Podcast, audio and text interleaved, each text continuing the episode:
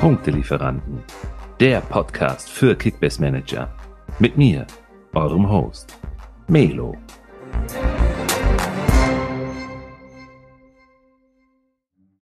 Urlaubszeit ist rum. Die elfte Episode der Punktelieferanten. Wir sind wieder am Start. Ihr werdet uns nicht los. Keine Sorge. Und happy welcome back, Simon. Ja, moin, moin. Unfassbar, wie sehr ich das vermisst habe. Aber jetzt nach, ja, ich glaube, vierwöchiger Abstinenz geht's, geht's weiter. Folge 11 schon. Folge 11, ne? Wir werden wirklich äh, hier, wir werden, wir sind jetzt schon fast kurz vor der Pubertät. Ja, stimmt, aus den Kinderschuhen jetzt mittlerweile in, in der Pubertät, ja. Bist du schon im Stimmbruch oder geht es? Auf jeden Fall habe ich deine Stimme vermisst, Simon. Also das darf man ja schon sagen. Also äh, die vier Wochen Abstinenz, die wir da hatten, das äh, äh, war schon nicht ohne, aber umso wichtiger, dass wir wieder back sind und ein mega grelle. Wirklich, also ich habe so viele Themen auf der Uhr, du auch, also da sollten wir gleich direkt loslegen. Ja, auf jeden Fall. Also jetzt ja. bin ich leicht rot, rot geworden, aber äh, ja, sehr schmeichelnde Worte, danke dir. Und jetzt ähm, Blick nach vorne und äh, auf geht's. Genau, Vollgas. Auf geht's, gutes Stichwort. Wir haben heute äh, sehr, sehr viel Input für euch. Also da äh, könnt ihr jetzt wirklich schon ähm, euch darauf freuen, dass wir eine Menge vorhaben und ähm, wir hatten schon kurz vor, überlegt in der, in der Vorbereitung, ob wir das überhaupt alles in eine, in eine Episode packen, aber das kriegen wir schon recht komprimiert hin, zumal wir auch für die nächsten Wochen schon eine ganze Menge wieder vor uns haben und geile Ideen, die wir äh, mit euch gemeinsam umsetzen wollen. Äh, also von daher, wir würden das heute so strukturieren, Simon, dass wir das in drei Blöcke einteilen. Also zuallererst, der wichtigste Block meiner Meinung nach ist, wer sind die Überraschungsteams, wer hat nicht so performt, dass wir nochmal ein bisschen Revue passieren lassen. Siebter Spieltag ist rum, Länderspielpause und jetzt können wir gerne nochmal einen leichten Bleistiftstrich ziehen und mal schauen, wie äh, haben Teams performt, die eigentlich gar nicht so auf dem Zettel waren und wer von den Großen ist momentan äh, ja, eher auf dem Abstellgleis. Im zweiten Block würde ich sagen, gehen wir dann nochmal ganz kurz auf ein paar ähm, Kaufempfehlungen ein. Da hast du eine geile Liste vorbereitet, äh, gerade jetzt in der Länderspielpause, um sich jetzt nochmal für die nächsten Spieltage vorzubereiten. Und ganz zum Schluss würden wir natürlich auch gerne nochmal auf unsere Expertise eingehen und euch schon mal so ein bisschen das mal aufzeigen, was wir schon bei den Durchstattern predicted haben. Hatten wir recht oder haben wir da voll in die Fritten gegriffen? da können wir gleich dann zum Abschluss im dritten Block nochmal drüber sprechen. Super. Also Simon, wir fangen mal an mit dem ersten Block. Das heißt, äh, wir haben hier eine kleine Liste vorbereitet mit den Teams. Äh, wie, wie wollen wir loslegen? Sollen wir erstmal die, die wirklich überrascht haben, mal durchgehen und dann nochmal die, die auf dem Abstellgleis stehen oder mischen wir das, wie du willst? Nee, ich würde sagen, wir fangen mit den Überraschungen an. Dann haben wir das Positive vorweg. Dann äh, schrecken ja. wir die Hörer vielleicht noch nicht ab, dass sie direkt wieder rausgehen. Tun sie sowieso nicht. Also alles gut. ja, dann leg mal los. Ja, also ich habe tatsächlich mir fünf Teams rausgepickt bei den Überraschungen, äh, jetzt nach den ersten sieben Spielen. Ähm, zum einen den SC Freiburg natürlich, ich denke mal, den hat auch jeder Hörer auf dem Schirm gehabt. Ähm, den ersten FC Köln, äh, Union Berlin und dann habe ich noch zwei Teams in Klammern gepackt, äh, zu denen ich dann oder zu denen wir dann gleich ein bisschen näher drauf eingehen können. Ähm, aber ja, ich äh, würde jetzt auf jeden Fall damit starten, auch mal zu erklären, warum ich mich für die Teams entschieden habe und ja. wer mir da so besonders ähm, ins Auge gestochen ist und äh, wen ja. ich da jetzt besonders nochmal hervorheben möchte. Und zwar ähm, Freiburg und Köln sind für mich auf jeden Fall die, die größten Überraschungen der bisherigen Saison. Ähm, Gerade auch Köln, ähm, ich sage es immer wieder, ich habe ja auch hier äh, lokalen Bezug zum ersten FC Köln, weil ich einfach äh, Kölner bin und hier auch äh, nach wie vor wohne. Und äh, da kriegt man natürlich auch aus dem Umfeld viel mit und äh, wenn der FC gut spielt und erfolgreich ist, dann ist auch die ganze Stimmung in der Stadt irgendwie eine ganz andere und viel positiver und ausgelassener. Das ist immer sehr schön zu sehen auch, ähm, weil die Stadt einfach so verbunden ist mit dem Verein. Ähm, ich hätte niemals gedacht, dass, dass die nach dem der knappen Relegation, äh, beziehungsweise so knapp war die Relegation ja gar nicht, aber sie waren nun mal in der Relegation letzte Saison und ich hätte niemals damit gerechnet, dass die so schnell den Turnaround auch schaffen und äh, sagen, okay, wir haben es mit mit, wir sind mit einem blauen Auge davongekommen. Wir haben es gerade so geschafft, in der Liga zu bleiben. Und ähm, jetzt ist hier so ein Turning Point und äh, Blick geht nach vorne, neuer Trainer, neues System und auf geht's. Mhm. Hat mich wirklich sehr beeindruckt, wie, wie schnell Steffen Baumgart da den Laden umkrempeln konnte.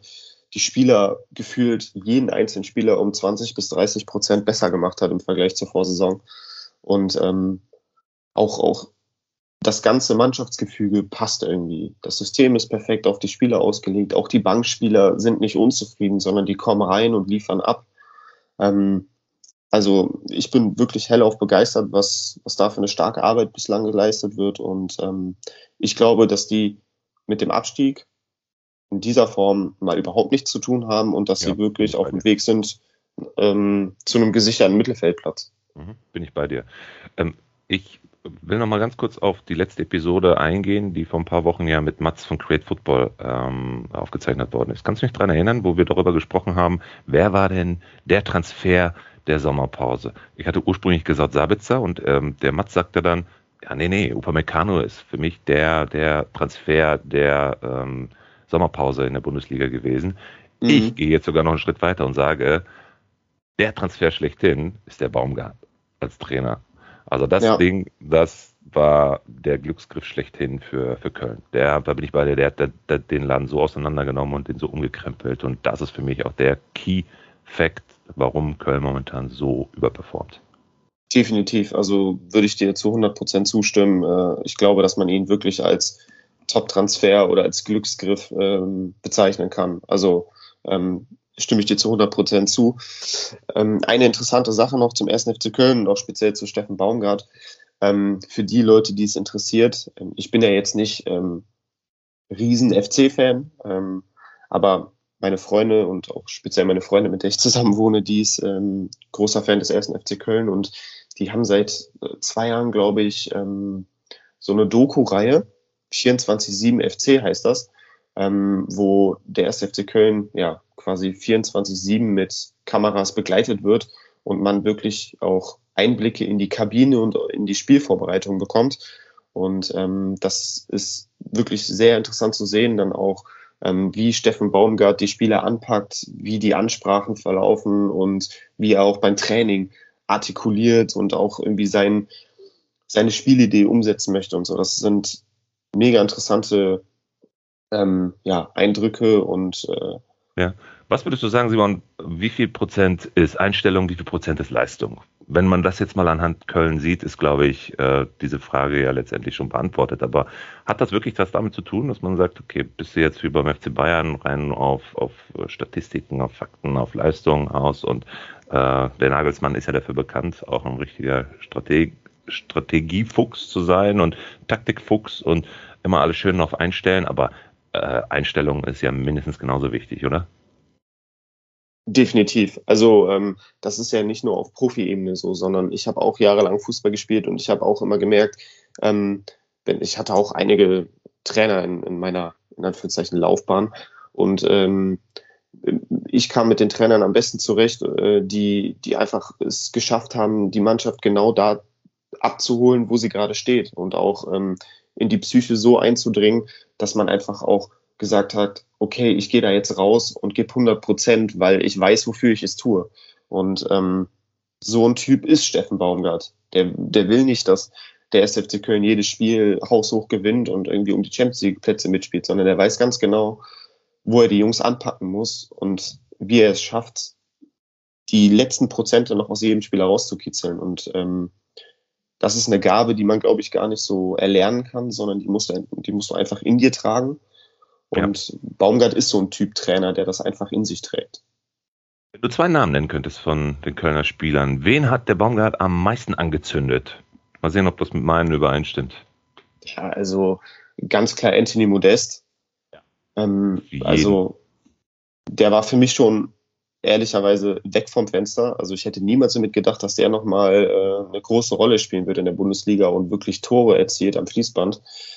Ähm, aber Steffen Baumgart hat, hat einfach an ihn geglaubt und in ihn vertraut und hat das auch mit Beginn der Vorbereitung ihm aufgezeigt, ihm gesagt, so, ey, Toni, wir wissen um deine Qualitäten, ich glaube an dich, ich setze auf dich und hat ihn perfekt in sein System auch mit eingebunden. Und äh, man sieht es ja auch auf dem Platz, wenn, wenn Modest ähm, sein Tor erzielt, dann ist meistens der, der erste ähm, ja, Adressat äh, zum, zum Jubeln Steffen Baumgart, weil er einfach auch weiß, dass er Baumgart viel zu verdanken hat. Und ähm, deswegen würde ich den auf jeden Fall nennen. Und an, an zweiter Stelle würde ich vielleicht sogar sagen Jonas Hector, weil ähm, der endlich jetzt auch mal wieder als Linksverteidiger spielt, was ich schon seit Jahren sage, dass er eigentlich besser als Linksverteidiger ist als im zentralen Mittelfeld. Und äh, Baumgart ist jetzt einfach den Schritt gegangen und hat gesagt, ey, du bist mein Linksverteidiger. Und ähm, das hat sich bis jetzt auch voll ausgezahlt. Ich glaube, äh, drei Vorlagen hat er schon geliefert. Gleiches gilt übrigens auch für die rechte Seite mit Benno Schmitz. Den hat ja auch keiner auf dem Schirm. Ganz genau. Und überleg mal, Hector hat jetzt schon einen Schnitt von 121. Ne? Ja, also was, Kick, hey. genau, was Kickbase angeht, äh, geht das auch vollends auf. Also ähm, nee, das, das hat er wirklich top gemacht und ich bin sehr begeistert. Dito. Ich hatte jetzt Schmitz und Modest, wobei Schiri natürlich auch gar nicht mal so, ja gut, jetzt auch MVP im letzten Spieltag, ähm, aber das war eh klar, dass der so gut performt ähm, und ab, klar, da ist jetzt keine große Überraschung, dass er dann jetzt nochmal die letzten paar Prozentpunkte rausbekommt, aber so von der Steigerung zur letzten Saison hin ist ganz klar, äh, Hector bin ich voll bei dir, Modest sowieso und mit Schmitz hast du auch einen ganz guten Predicted, auf jeden Fall. Ja. Ähm, gehen wir mal rüber von Köln. Du hast noch äh, Freiburg. Genau, Freiburg. Irgendwie ist es keine so richtige Überraschung, habe ich immer das Gefühl, wenn ich dann Freiburg nenne bei den Überraschungen, weil es kommt doch so häufig vor, dass Freiburg eigentlich stabil bis gut ähm, spielt und auch punktet. Und ähm, deswegen erwische ich mich halt immer selber dabei, dass ich sie zwar immer zu den großen Überraschungen zähle, aber irgendwie ist es dann unterm Strich doch gar nicht so überraschend. Ähm, ja, Christian Streich ist, glaube ich, einfach eine, eine Legende in der Bundesliga, muss man schon fast sagen. Ähm, mit den finanziellen Mitteln, die Freiburg hat, was der da immer rausholt äh, aus dem Team und aus dem gesamten Verein, aus dem Umfeld, ist einfach ja einzigartig, muss man das eigentlich schon nennen. Und äh, ich mag diesen Verein super gerne. Es ist ein sehr sympathischer Verein, ein sehr sympathischer Club und ähm, mich freut es irgendwie immer auch, wenn, wenn da alles nach Plan verläuft und ähm, wenn die ihr Ding da durchziehen und auch es immer wieder schaffen, die Großen zu ärgern. Das ja. ist echt, echt sehr cool. Ziehen sie übrigens sehr gut durch. Ne? Das ist die einzige Mannschaft, die noch keine Niederlage hat. Ne? Ja, und das nach sieben Spielen und die und haben auch schon gegen Dortmund. Mhm. Dortmund hatten die schon also die hatten jetzt auch nicht nur leichte Gegner. Ne? Also. Ja. Wen würdest du da predikten? Also äh, predikten. Wen würdest du da jetzt benennen? Also wer sind da deine, deine Leistungsträger? Ganz klar die Verteidiger. Ja, also absolut. Lienhardt und Nico Schlotterbeck, was die da abreißen an Punkten. Also das sind ja, ich glaube, durchweg hat Nico Schlotterbeck bis jetzt an den sieben Spieltagen einen grünen Balken geliefert, bis auf einmal. Und da ist er, glaube ich, auch nur knapp am grünen Balken vorbeigeschrammt. Also ähm, das ist wirklich unfassbar. Kennst du noch mal einen Begriff Kontinuitätsmaschine? Ja. Der hat dir doch so gut gefallen, dieser Begriff. Das ist der Inbegriff einer Kontinuitätsmaschine. Hochpunkte ja. sowieso, aber die Kontinuität, die die beiden da in dieser Innenverteidigung an den Tag bringen, das ist ja, also Wahnsinn. Ja, also ich habe auch tatsächlich äh, einige Spiele von Freiburg gesehen, zumindest ähm, in der Konferenz und immer wenn dann irgendwie in den Breisgau äh, geschaltet wurde, war Nico Schlotterbeck am Ball und hat dann erstmal bis äh, in die gegnerische Hälfte gedribbelt, um dann den Pass zu spielen und so. Ich finde es echt ähm, beeindruckend, wie, wie sehr die Innenverteidiger da auf dem Fokus stehen. Und äh, ja, also die sollte ja. man sich auf jeden Fall holen, wenn sie nicht schon vergriffen sind. Du als Bremer Urgestein, wie schätzt du die Leistung von Eggestein ein? Hat er sich gut eingelebt?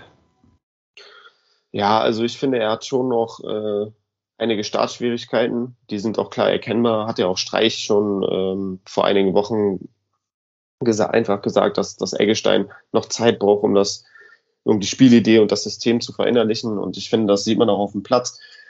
Ähm, Eggestein hat natürlich jetzt noch nicht so viel gesehen in der Fußballwelt, weil er bislang nur bei, bei Bremen war und da auch in den letzten Jahren nur Negatives erlebt hat. Ähm, das schüttelt man auch nicht einfach so ab. Ähm, der muss sich erstmal frei machen, der muss erstmal ankommen und ich glaube, die Zeit bekommt er auch einfach, weil Freiburg genügend Spieler hat, die gut funktionieren auf der Position, sei es ein Keitel oder jetzt auch ein Haberer oder ähm, äh, Höfler. Ähm, und ich glaube, der wird noch Zeit brauchen. Und äh, ja, ich, ich würde es ihm von Herzen wünschen, dass er sich da durch, durchsetzt und ich traue es ihm noch zu, aber ich glaube, dass es noch ein bisschen was brauchen wird. Okay. Gehen wir rüber. Union Berlin. Ja, auch Union Berlin so ähnlich wie, wie Freiburg, irgendwie doch keine so große Überraschung. Ähm, aber dennoch. Finde ich aber schon. Wieder, ja, es ist schon sehr bewundernswert, wie, ja. Wie, die das, wie die das einfach rocken da, ne? So die kleinen, der kleine Berliner Club. Ähm, und der jetzt auch noch international spielt und sich irgendwie nichts leistungstechnisch äh, nichts anmerken lässt.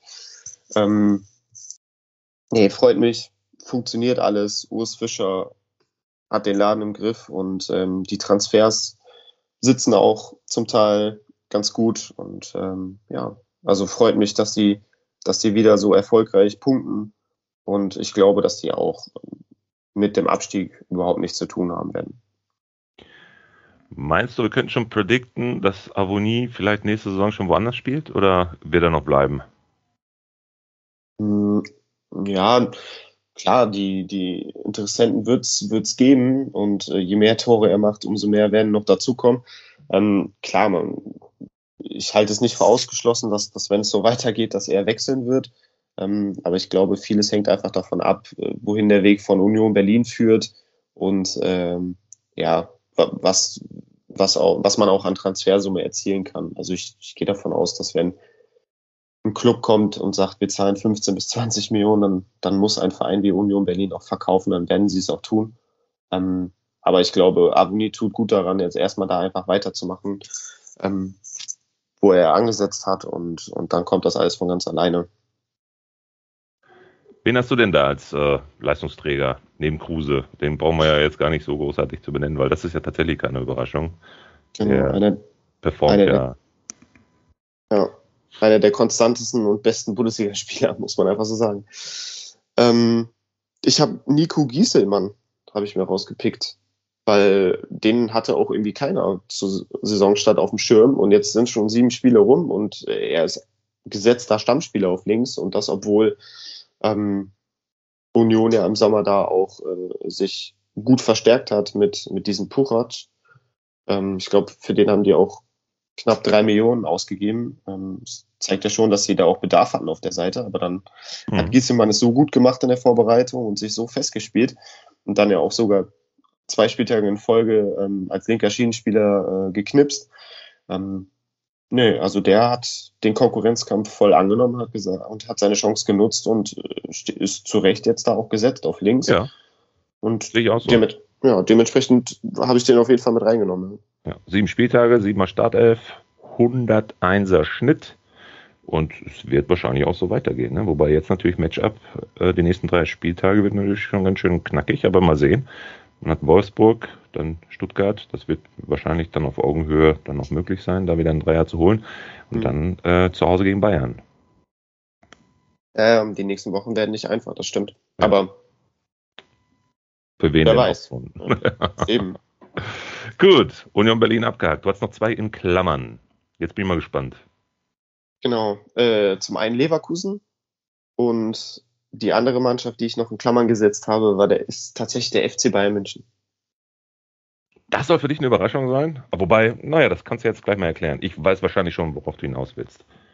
Ja, erzähl mal, was, was vermutest du?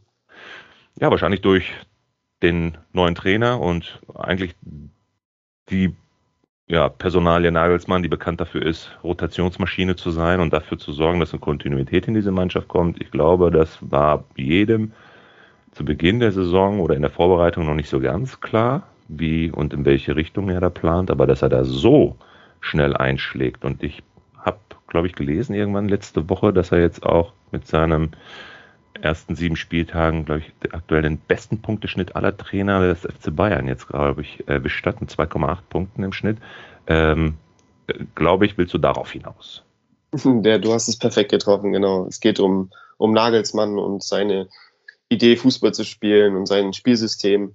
Ähm, und ich hätte niemals damit gerechnet, oder was heißt niemals, aber ich habe nicht damit gerechnet, dass es so schnell auch funktioniert und Früchte trägt beim FC Bayern, dass das ähm, ja so, so perfekt auch ineinander greift, die einzelnen Mannschaftsteile und die so schnell auch attraktiven und sehr erfolgreichen Fußball spielen. Klammern wir jetzt mal die Niederlage gegen Frankfurt letzte Woche aus. Ähm, ja, das so ein Spieltag hat jeder mal. Also die hätten ja locker 4-1, 5-1 gewinnen müssen. Ne? Genau, genau. Ja, ja. Von so einem Spieltag bleibt auch der FC Bayern nicht verschont in einer Saison. Ähm, ist ja auch mal schön, wenn, wenn der große FC Bayern auch mal verlieren kann. Ähm, und sie zeigen, dass sie auch nur Menschen sind. Ähm, ist vielleicht auch eine ganz gute Erkenntnis. Äh, aber mich, mich hat es wirklich beeindruckt, dass, dass er auch da wirklich Spieler wie ein Süle oder ein Sané ähm, ja, gescha es geschafft hat, die, die wieder zu Höchstleistungen anzutreiben. Und ähm, ja, ich finde, der FC Bayern macht, macht große Freude und gleichzeitig ähm, ja, macht er mir auch große Sorge, weil ich einfach sehe, dass keiner auch nur annähernd an die rankommt. War übrigens auch deine Prediction damals, falls jemand mal unsere ersten Aufzeichnungen gehört hat. Meinst du jetzt Süle und Sané? Genau, aber da gehen wir ja gleich nochmal im Detail drauf ein. Und äh, genau. Bayern sowieso an sich. Ne? Aber äh, ich bin da voll bei dir. Also, dass die Personalie Nagelsmann so schnell, so gut greift, das, also weiß ich nicht, wer das hätte so predicted, dem hätte ich auch 18 Euro für einen Lottoschein in die Hand gedrückt, ja, ja, ja. dann die Lottozahl vorher zu sagen. Also Chapeau, wirklich. Ja. Aber gehen wir mal auf Leverkusen ein. Was, ich, hast du da in der Klammer? Genau, wollte gerade äh, auch ähm, die Überleitung machen nach Leverkusen. Ähm, eigentlich gilt Gleiches ähm, wie, wie beim FC Bayern mit Nagelsmann, auch bei Leverkusen mit, mit Ceoane. Ähm, auch da hätte ich nicht mit gerechnet, dass die ähm, das so schnell äh, ins, ins Laufen bringen. Also man muss es ja eigentlich sagen, so Leverkusen ist einfach aktuell im Lauf und ähm, keiner scheint die irgendwie stoppen zu können. Und schon gar nicht Würz und äh, Patrick Schick, die ja quasi als Sinnbild für den, für den Leverkusener Aufschwung stehen. Ähm, also die sind wirklich richtig gut in Form. Die, die spielen sehr attraktiven Fußball, sehr erfolgreichen Fußball. Es macht wirklich nur Spaß, denen beim Fußballspielen zuzugucken. Und ähm, dementsprechend habe ich sie halt auch mit bei den Überraschungen, weil ich auch nicht damit gerechnet habe, dass die, dass die so schnell so gut sind. Die habe ich nicht als Überraschung, denn in der Durchstarter-Episode sind wir nämlich genau auf die beiden eingegangen und ich habe so von beiden geschwärmt und ich habe mich auch aus dem Fenster gelehnt. Mittlerweile kann ich mich ja ganz entspannt zurücklehnen und sagen, dass der Schick die 20-Tore-Marke knacken wird, weil er den Wirtz hinter sich hat. Ähm, Diaby spielt natürlich auch eine Rolle, ist klar, und der performt sehr, sehr gut auch. Äh, aber Leverkusen mhm. in Gänze, ja, bin ich voll bei dir.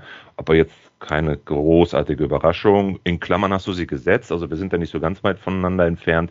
Und zu Wirtz und zu Schick können wir ja gleich nochmal bei der Bestätigung oder der Nicht-Bestätigung unserer Predictions im Detail drauf eingehen. Ja, aber ich muss, muss tatsächlich noch äh, die Verteidiger auch hervorheben. Also ja. so ein Kusunu, ein Baka, mhm. jetzt auch so ein in, in Chapir, der, der tatsächlich überraschend in der Startelf stand jetzt gegen Bielefeld.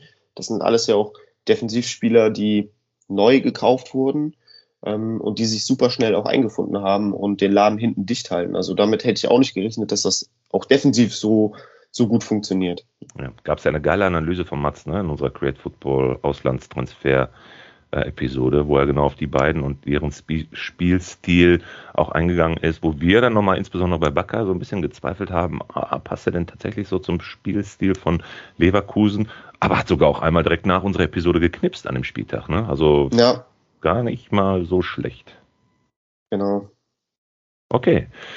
Das war die goldene Seite der Medaille. Es gibt noch eine Kehrseite, da würde ich dich nochmal bitten, du hast so zwei, drei, wo du sagen würdest, boah, ey, das hätte ich jetzt gar nicht so gedacht, bevor wir dann gleich zu deinen Kaufempfehlungen gehen. Vielleicht kannst du da nochmal ganz kurz auf die dunkle Seite.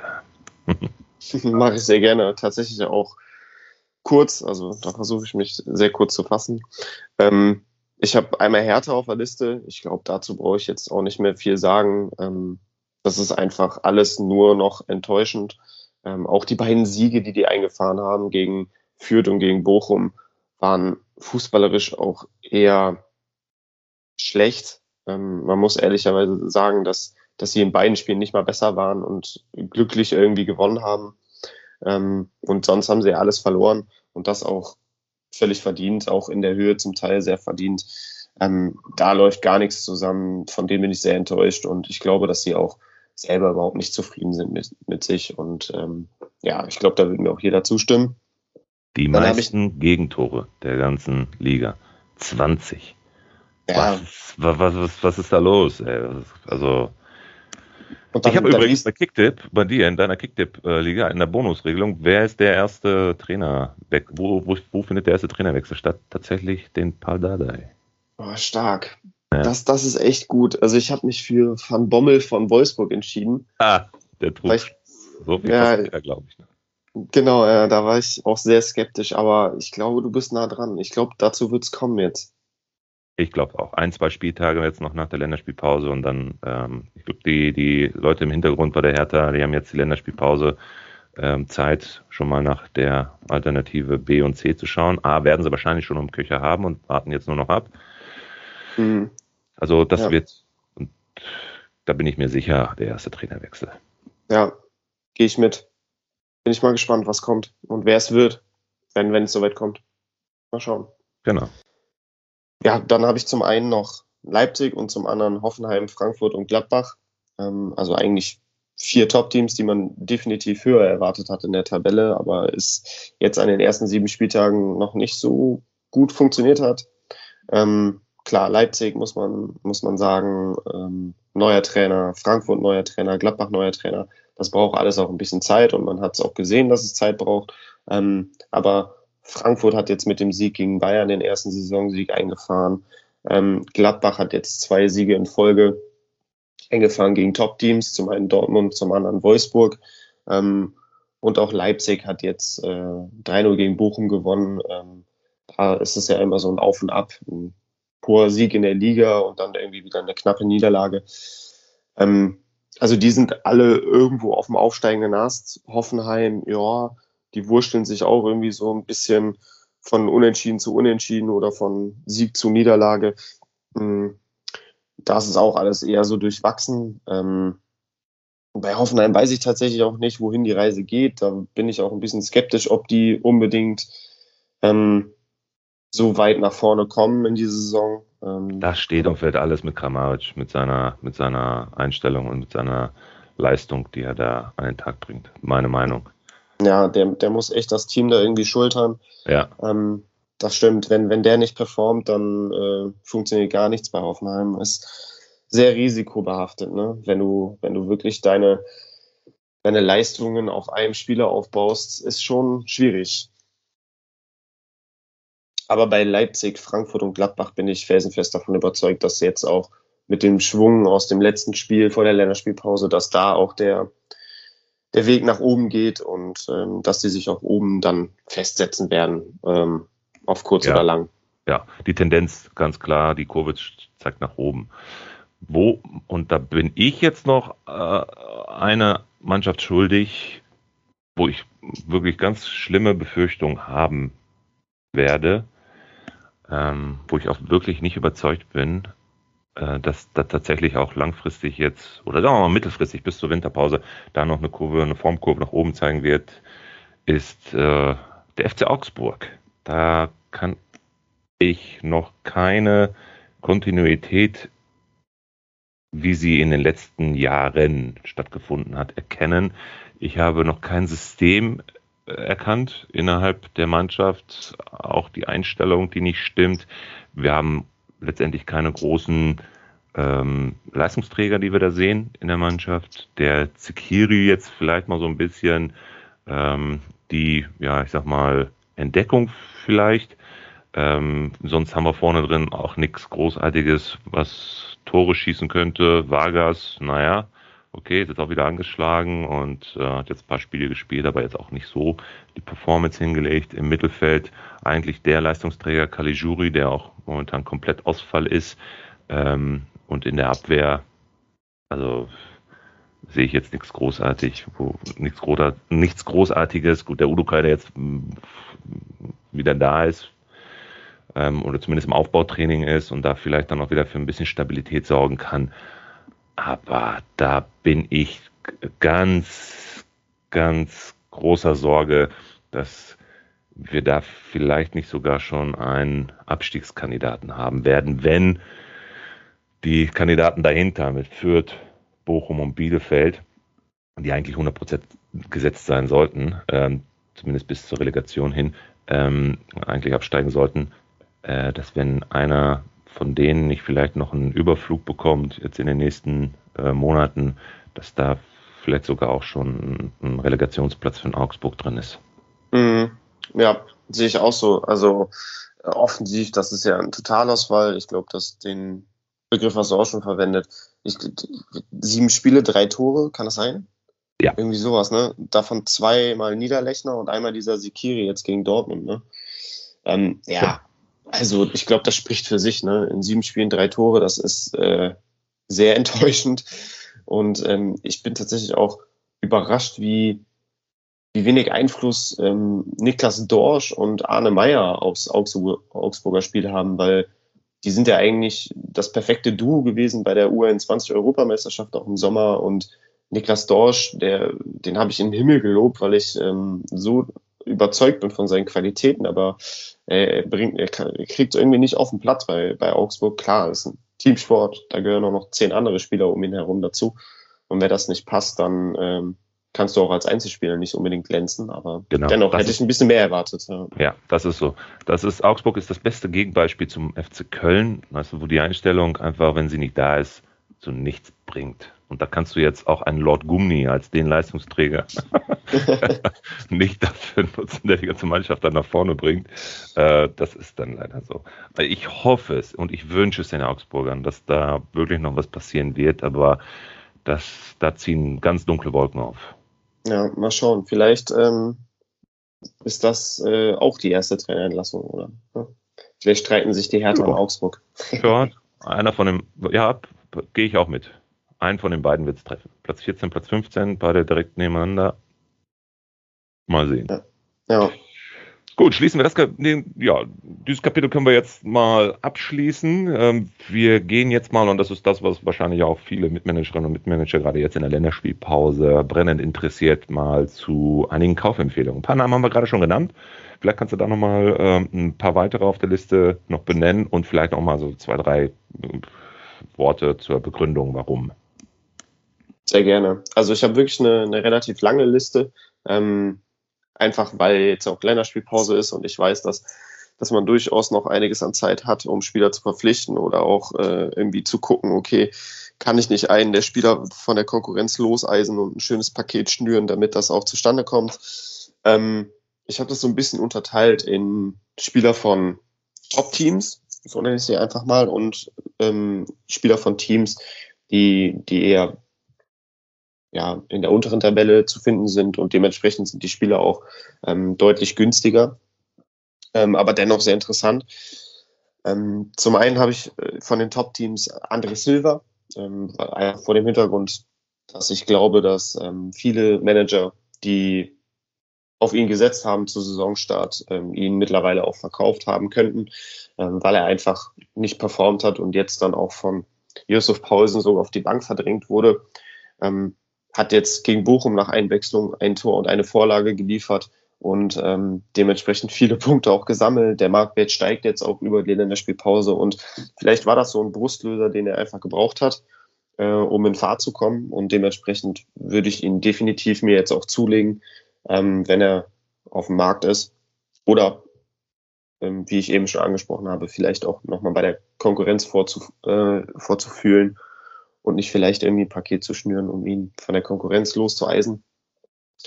Dann habe ich äh, Rainer äh, noch aufgeschrieben von Dortmund, der mhm. gesetzt war bis zu seiner Verletzung und ähm, Dortmund hofft, hofft darauf, dass er jetzt äh, gegen Mainz am nächsten Spieltag nach der Länderspielpause schon wieder zum Kader gehören könnte. Dementsprechend ähm, steht er zwar noch als angeschlagen oder Aufbautraining, ich weiß nicht genau, in der, in der App, ähm, da Mhm, aber jetzt nicht, angeschlagen, ja. Ja, da aber jetzt nicht ähm, irgendwie zurückschrecken, sondern den sich durchaus auch ähm, kaufen, weil ich einfach davon ausgehe, dass er gegen Mainz wieder im Kader stehen wird. Ähm, sehr wahrscheinlich nicht in der Startelf, aber gut, gegen Mainz reicht auch vielleicht eine Einwechslung und dann auch mit Blick auf das Spiel danach ähm, sollte er auf jeden Fall wieder ein Startelf-Kandidat auch sein. Soweit würde ich gehen. Ähm, Gleiches gilt für Tabsoba, der auch äh, die bisherige Saison komplett ausgefallen ist. Der ist jetzt auch wieder im Mannschaftstraining sogar und ähm, da hat Seoane auch gesagt, dass der jetzt durchaus ein Thema für den Kader sein wird nach der Länderspielpause, was sich danach anhört, als würde er natürlich nicht direkt spielen, aber gut, ne? Er wird halt jetzt ein bisschen aufgebaut und schnuppert vielleicht äh, ein bisschen rein und bekommt ein paar Minuten und dann sollte er sich auch relativ schnell wieder in der Startelf wiederfinden. Ähm, dann habe ich noch Dani Olmo, der auch äh, eine Muskelverletzung hatte, soweit ich weiß, und auch wieder ähm, an seinem Comeback arbeitet und durchaus auch eine Option sein wird für nach der Länderspielpause für den Kader. Ähm, den kann man sich mal auf die Scoutliste packen und gucken, ob man Ja, nicht Genau. Zumindest auf die Scoutliste packen. Also weiß ich jetzt nicht, ja, was, was kostet der denn? Warte, ich guck mal eben ganz kurz nach. Ich glaube, der wird so um die 28, 27 oder so. Ja, schön wär's. Oh. nein, nein, also er ist noch deutlich günstiger. Also ich, doch, ich bin tatsächlich bei dir. Ich hätte jetzt noch die Befürchtung, dass er irgendwie knapp unter der 30 liegt. Kaufempfehlung weiß ich jetzt nicht zum aktuellen Zeitpunkt, aber der liegt knapp über 20, 21, Ja. Mhm. Ja, ich revidiere meine Aussage, alles gut. Und vor Also allem Hockeystick gerade, ne? Also der ist jetzt gerade am Tiefpunkt und es geht langsam wieder in Richtung nach oben. Ne? Die Kurve zeigt ganz klar nach oben. Ja, mitnehmen. Genau, seit, seit Sonntag ähm, arbeitet er auf dem Platz an seinem Comeback. Also das heißt, da wird er wahrscheinlich ein paar Ballübungen schon machen und wer weiß, je nachdem, wie das verläuft und seine Verletzung reagiert, ähm, kann er ja durchaus auch nächste Woche dann ins, ins Mannschaftstraining vielleicht einsteigen und ist dementsprechend dann auch eine Option fürs, für den kommenden Spieltag, zumindest für den Kader. Ne?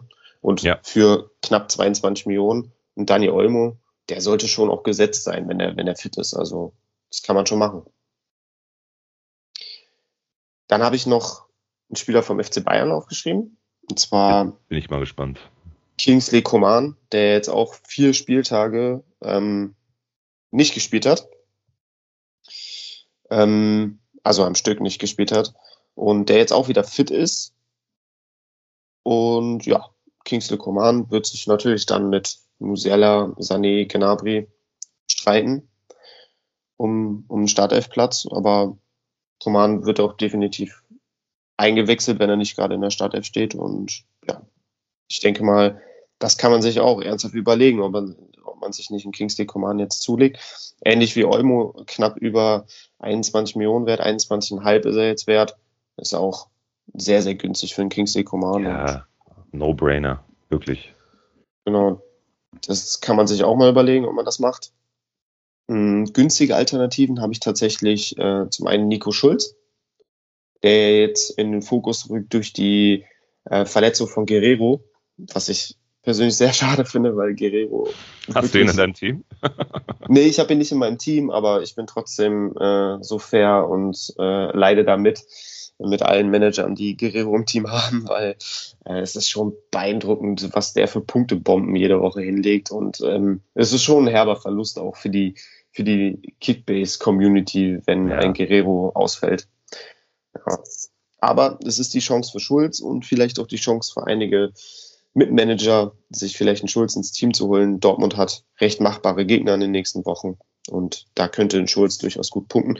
Ich weiß jetzt nicht, wie lange Guerrero ausfallen wird. Ich rechne auf jeden Fall damit, dass er jetzt gegen Mainz nach der Länderspielpause safe fehlen wird und danach muss man abwarten, je nachdem, wie schlimm die Verletzung ist. Dortmund hat da, glaube ich, noch kein Verletzungsupdate oder keine Ausfallzeit ähm, angegeben. Deswegen, da muss man erstmal abwarten. An der Stelle würde ich auch sagen, auf keinen Fall verkaufen. Ähm, da habe ich auch schon einige Nachrichten bekommen. Äh, totaler Blödsinn. Guerrero verkauft man nicht und ich glaube nicht, dass jetzt mit einem Ausfall von vier, fünf Spielen zu rechnen ist. Ich glaube, äh, zwei, höchstens drei Ja, genau. Spiele. Ja. Ja, ja, hätte Sowas. ich jetzt auch gesagt. Zwei bis drei Spieltage und dann geht's wieder los. Genau.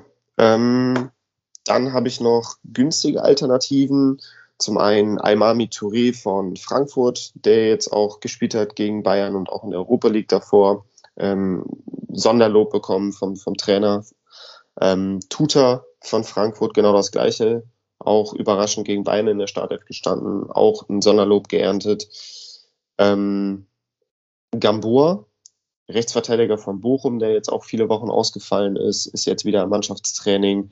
Nach der Länderspielpause geht es gegen Kräuter Fürth. Da sollte er auf jeden Fall auf rechts gesetzt sein, gerade weil auch Konkurrent Bockhorn sich jetzt auch irgendwie verletzt hat in der Länderspielpause. Das heißt, da sollte der Weg frei sein.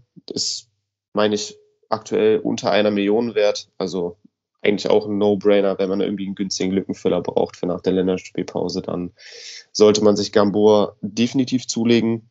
Ja, da bin ich ein Riesenopfer, ey, wirklich. Da, also so viele Lückenfüller wie ich brauche da jedes Mal immer. In meinen Teams da hier nochmal eine Million, die ich nur noch über habe und da nochmal 800.000. Ich höre gerade fleißig zu, Simon. Ich schreibe hier gerade im Hintergrund mit. Scoutliste füllt sich. Aber die guten Manager brauchen Lückenfüller. Melo, das, das Ah, musst du dir also, merken. Gute okay, Manager okay, brauchen Lückenfüller. Also, Also ich revidiere, wir schneiden das raus. Ich sage, boah, ich bin hier. Nein, das also ja, ich hoffe, du hast äh, Stift und Zettel parat. Also die sind, die sind auf jeden Fall heiße, heiße Lückenfüller. Ja. Ähm, Otavio habe ich noch rausgeschrieben, der ähm, jetzt auch nach einer Verletzung wieder zurückgekommen ist und äh, ja links Roussillon Konkurrenz machen soll. Ist auch wieder im Teamtraining. Also das kann durchaus auch sein, dass der jetzt in den nächsten Spielen wieder zu seinen Einsätzen kommt. Da kann man auch auf jeden Fall drauf gambeln, würde ich sagen. Der kostet auch noch nicht allzu viel. Ich schaue mal eben nach. Ähm, ja, der ist noch unter 4 Millionen wert. Also ähm, den kann man auf jeden Fall Ja. auch mitnehmen. Mitnehmen, Sehr günstig. Und, jeden und wird ja auch steigen. genau. Und er wird auch spielen. Ja, ja. Meinst du? Echt? Ja, ja. Hundertprozentig. Okay. Und dass er sich gegen Roussillon wirklich dann auch durchsetzt? Oder ähm, Naja, ob er immer in der Startelf steht, weiß ich jetzt nicht. Aber er wird auf jeden Fall nicht in fünf Minuten zum Einsatz kommen. Also, ähm, und er hat ja auch immer einen sehr starken Drang nach vorne, wird also sicherlich ein paar Rohpunkte auch äh, äh, kassieren. Also für die vier Millionen. Ja. Ja, ja, wird sich halt mit, mit Roussillon dann wahrscheinlich abwechseln, so ein 50-50-Ding, ne? Aber Guck mal, was ein kann, Roussillon kostet. Ne? ja, ja, kann man auf jeden Fall machen. Nee, also deswegen haben wir ihn ja auch bei den Kaufempfehlungen mit reingenommen. Mhm. Ähm, noch vier habe ich jetzt zum Abschluss, ganz schnell. Ähm, Julian Brandt ähm, habe ich mit, mit aufgeschrieben durch, sein, durch seine starke Leistung gegen Augsburg mit, mit dem Tor und ähm, ja, seinem gelungenen Comeback, sage ich mal, dürfte er auch nach der Länderspielpause gegen Mainz in der Startelf stehen. Ähm, selbst wenn ein Rainer wieder zurückkommt, selbst wenn ein Dahut fit werden sollte, ähm, was auch noch in den Sternen steht, sehe ich Brandt einfach aufgrund seiner Leistung jetzt gegen Augsburg erneut in der Startelf. Soweit wird es gehen. Ähm, und gegen Mainz kann er ja durchaus auch ganz gut punkten.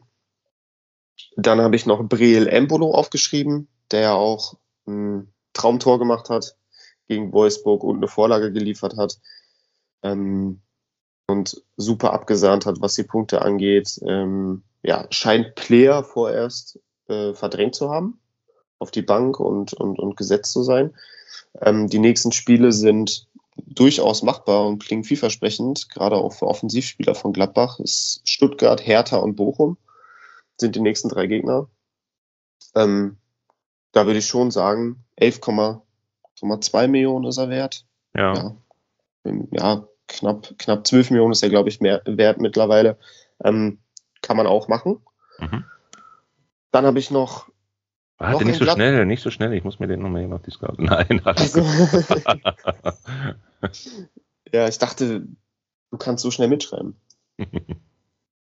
äh, ich habe tatsächlich noch einen Gladbacher, äh, und zwar Kone, der ähm, ja jetzt auch die, Personalie momentan, ne? Mhm. Auch im, Forum, ne? den habe ich tatsächlich auch in meinem Team. Ähm, hat die letzten beiden Spiele ja von Beginn an gespielt, äh, sowohl gegen Dortmund als auch gegen Wolfsburg. Gegen Wolfsburg musste er nach einer Stunde verletzungsbedingt oder angeschlagen ausgewechselt werden. Ist aber nichts Wildes, soll wohl schon wieder im, auf dem Trainingsplatz stehen und äh, fit werden für, für das Spiel jetzt nach der Länderspielpause. Ähm, ja, ich glaube, es ist ein klarer Fingerzeig vom, vom Trainer auch, ähm, dass wenn du ein Kone einem, einem Neuhaus und einem Kramer vorziehst, dann ähm, muss er schon große Stücke auf ihn halten und äh, ja, er hat es durchaus auch gut gemacht. Ähm, zwei Siege wurden eingefahren. Ähm, er wird sicherlich seinen Anteil an den Siegen gehabt haben und dementsprechend würde ich den schon auch empfehlen. Mhm. Ist 7,3 Millionen wert. Ähm, also auch noch recht günstig. Marktwertkurve steigt nach oben. Also den kann man auf jeden Fall auch mitnehmen, weil ich davon ausgehe, dass der jetzt auch in den nächsten Spielen zu seinen Minuten kommen wird. Und zu guter Letzt habe ich noch Marius Funk, den Torwart von Gräuter Fürth, der zu aller Überraschung gegen Köln in der Startelf stand und Burchardt verdrängt hat. Ähm, der Moment ist eingetroffen, auf den ich seit Saisonbeginn gehofft habe. Und zwar habe ich mir zu Saisonstart den Funk für 500.000 ins Team geholt, weil der, der Trainer von, von Fürth ja einen offenen Zweikampf in der Vorbereitung ausgerufen hat zwischen Funk und Burchard. Und äh, ich gehofft habe, dass Funk sich irgendwie durchsetzt. Leider ist es nicht so gekommen. Aber jetzt, am siebten Spieltag, hat er endlich seine Chance bekommen. Und äh, ja, da bin ich natürlich sehr zufrieden, dass ich ihn in meinem Team habe und ihm immer noch vertraut habe. Ja, und ich hoffe, dass er sich jetzt auch als Nummer eins festspielen kann. Ist jetzt etwas knapp drei Millionen wert mittlerweile schon, weil er über 600.000 pro Tag steigt aktuell. Ja, genau, ist jetzt ziemlich genau drei Millionen wert. Also, wenn der noch irgendwie frei ist, dann für drei Millionen hoffentlich Stammkeeper muss man machen. Also da spart man dann auch mhm. viel Geld für andere Positionen. Cool. Simon, das, das war eine sehr gute, sehr lange, aber trotzdem sehr interessante Liste und auch wichtig für die Manager und Manager. Denke ich auch, denke ich auch, ja.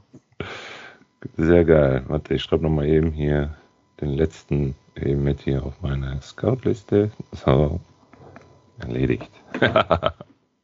Stark. Ja, cool. Zum Abschluss unseren dritten Block, äh, dass wir nochmal ganz kurz auf unsere Predictions eingehen zu den Durchstartern. Lagen wir richtig oder haben wir voll in die Grütze gehauen? Und wenn ich jetzt mal, ich habe mir das in der Vorbereitung mal angeschaut, mal so in Prozenten ausgehen würde, was wir da alles benannt haben und was bisher wirklich dann auch eingetreten ist, zumindest was Durchstarter angeht, nicht so was die angeht, wo wir sagen würden, oh nee, das wird nicht klappen, aber so die, die gut performen oder überperformen werden, ähm, ich würde uns, äh, nicht in Prozenten, sondern in Schulnoten, ich würde uns ein befriedigend Plus oder nee, eine gut Minus, zwei Minus würde ich uns geben. Ja, würde ich auch sagen. Also ja. genau das hatte ich jetzt gerade auch im Kopf, so drei plus, zwei minus. Ähm, bin ich voll bei dir. Ich glaube, das, das können wir uns so als Zwischenfazit ähm, auf die Fahne schreiben. Ja, mal sehen, ob es auch bis zum Ende so durch so durch, durchhält. Mal, mal schauen. Äh, wenn ich da gerne in den Vordergrund rücken würde, hatten wir ja gerade schon kurz benannt, Leverkusen. Da habe ich ja wirklich äh, so von geschwärmt, auch schon in der äh, in unserer Episode zur Vorbereitung auf die Saison, also noch nicht mal zu den Durchstartern. Und auch während der Durchstarter-Episode habe ich ja gesagt, dass durch den Spielstil von Seoane da natürlich auch ein sehr offensiver und sehr schneller, sehr agiler Fußball gespielt wird, was nun mal jetzt auch die Zahlen hier belegen und mit Platz zwei unsere Vizekusen Mannschaft ähm, jetzt auch berechtigterweise da oben auch steht und ganz klar im Vordergrund die beiden Spieler, die wir auch in der Durchstarter-Episode benannt haben, wird, wobei ich sogar sagen würde, dass er aktuell sogar noch besser performt, als ich predicted habe. Und äh, Schick, wo ich auch ble dabei bleibe, dass er definitiv über die 20-Tore-Marke kommen wird. Ja, was Würz und Schick betrifft, äh, kann ich dir nur zu 100% zustimmen. Ähm, ich war ja ein bisschen skeptisch bei Schick und habe gesagt, ja, an die 20 Tore wird er nicht rankommen, sondern so zwischen 10 und 15 und konnte ich mir so vorstellen. Ähm, gut, jetzt hat er sechs Tore nach sieben Spielen. Er befindet sich, denke ich mal, auf einem richtig guten Weg, ne, die 20-Tore-Marke zu, zu erreichen. Und ähm, ja, ich würde da jetzt eigentlich auch mitgehen und sagen, das wird er schaffen, wenn es so weitergeht und er verletzungsfrei bleibt. Ähm, wird ähm, den, den habe ich ja vor, vor Saisonstart bei den Durchstartern irgendwie bewusst ausgelassen, weil ich gesagt habe, okay, der ist noch so jung und bislang ging es bei ihm immer steil bergauf. Und ähm, irgendwann muss da auch mal so kleine, eine kleine Delle kommen in der Entwicklung. Und äh, deswegen war ich da eher zurückhaltend und, und du hast mich wirklich überzeugt und gesagt, nee, in den Jungen wird's, in den vertraue ich. Ich, ich weiß, dass der abgehen wird. Und du hast recht, also eigentlich ist, wird's ja eigentlich der aktuell beste Spieler in der App, den es gibt. Also noch vor einem Haaland, der jetzt ja auch ein paar Spiele gefehlt hat, vor einem Lewandowski. Also das heißeste Eisen aktuell in der gesamten Kickbase-App ist Florian Würz. Und ähm, ja, ich finde den einfach nur Hammer, den Jungen. Und ich freue mich, ihn, ihn spielen zu sehen. Und ich hoffe, dass er jetzt auch gegen den großen FC Bayern ähm, seine Form beibehält. Ich auch, ganz ehrlich. Ich habe mich sehr weit aus dem Fenster gelehnt. Nein, aber stell dir mal vor, der hätte jetzt die ersten beiden Spieltage auch noch mitgemacht. Der hat durchweg, durchweg grüne Balken, also 195, ja. 179, 232, 223, 259 am letzten Spieltag. Immer ein Sternchen oder ein, ein Törchen. Ja. Äh, Rohpunkte noch und nöcher. Ähm, aktuell mit seinen jetzt äh, in Anführungsstrichen nur fünf von sieben Spieltagen, die er gespielt hat, auf Platz vier unter den Top-Spielern. Äh, knapp hinter den wie Haaland, die du gerade gesagt hast, Lewandowski und Kimmich, die ja sowieso jeder auf dem Zettel hatte.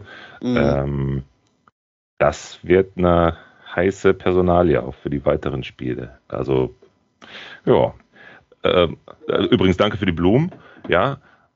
Aber ähm, wenn ich das mal so zurückgeben darf, von wem du mich überzeugt hast, ja, und wer die Durchstarter-Episode gehört hat, da habe ich ja richtig abgeledert und gesagt, never ever wird der die Einstellung, die er hat, ablegen können und never ever wird der Trainer das bei ihm so durchkriegen, dass er auch seine Leistung, wenn er dann seinen Kopf frei hat, bekommt ähm, während des Spiels, so auf den Platz bringen, ist äh, Leroy Sané. Ja, ähm, ich war zu, zu Saisonstart an den ersten zwei, drei Spieltagen, ähm, ja, war ich auch sehr geknickt, sage ich mal, weil ich äh, gesehen habe, oh Mist, irgendwie schafft das nicht in Fahrt zu kommen und äh, ich habe ihn so äh, in den Himmel gelobt und äh, ich habe gesagt, nee, äh, Leute, vertraut mir, Sané wird, wird rocken und Nagelsmann wird den hinbiegen.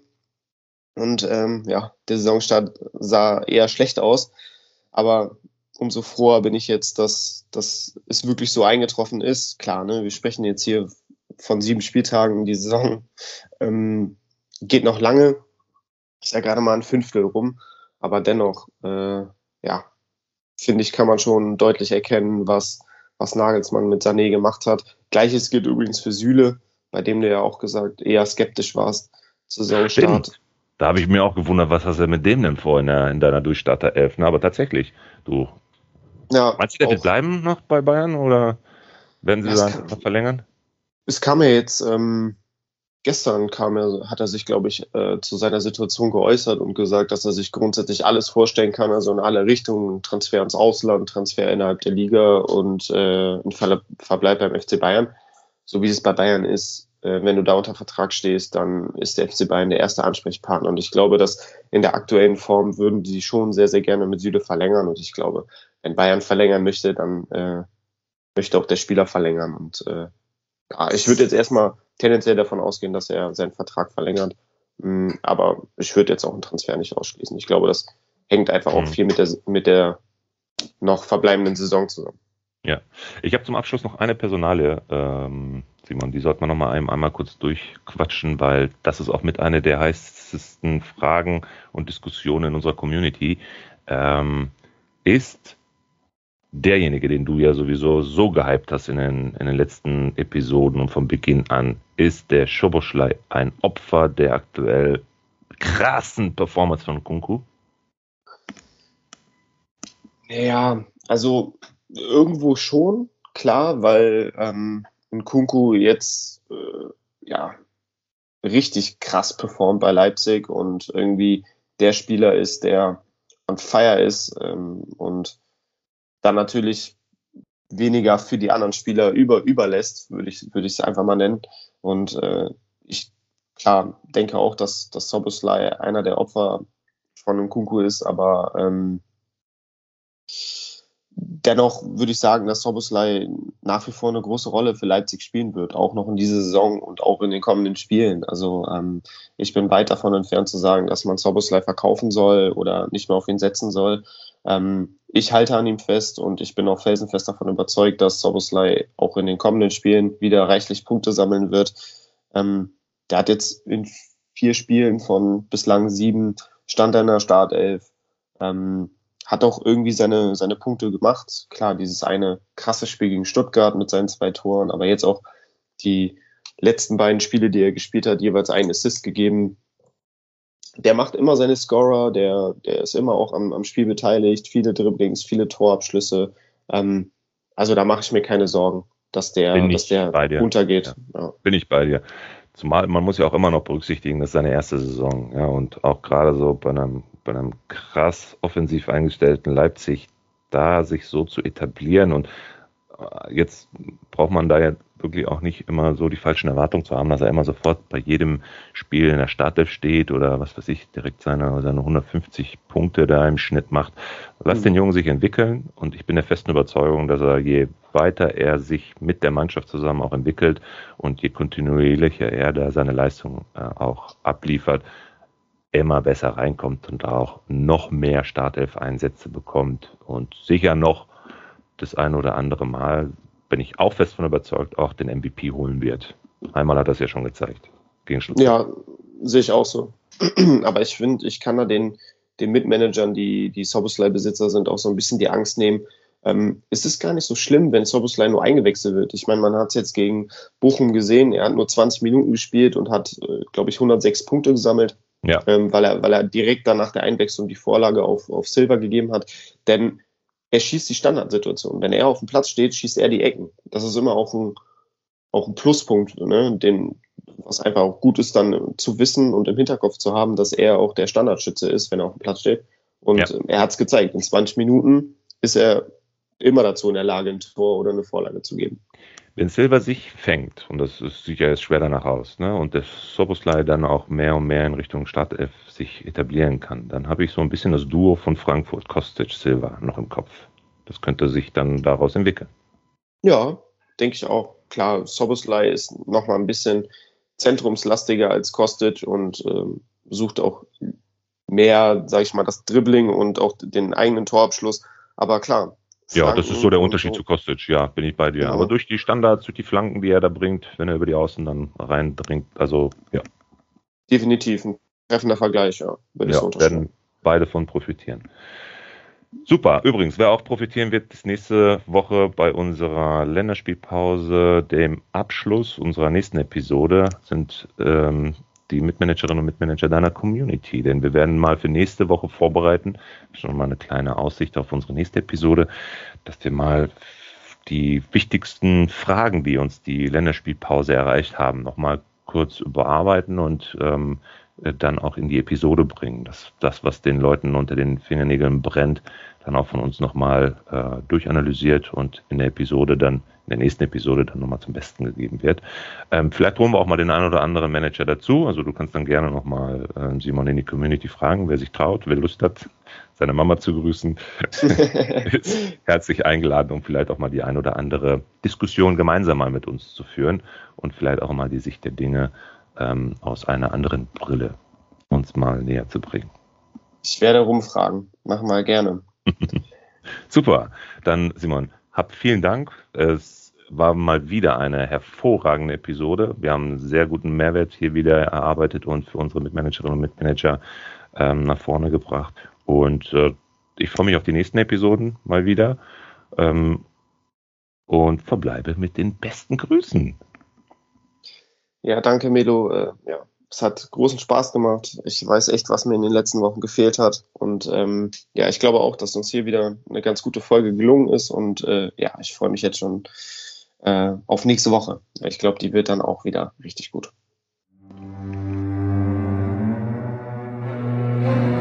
Abonniere Punktelieferanten, der Podcast für Kickbase Manager und folge uns auf Instagram und Facebook.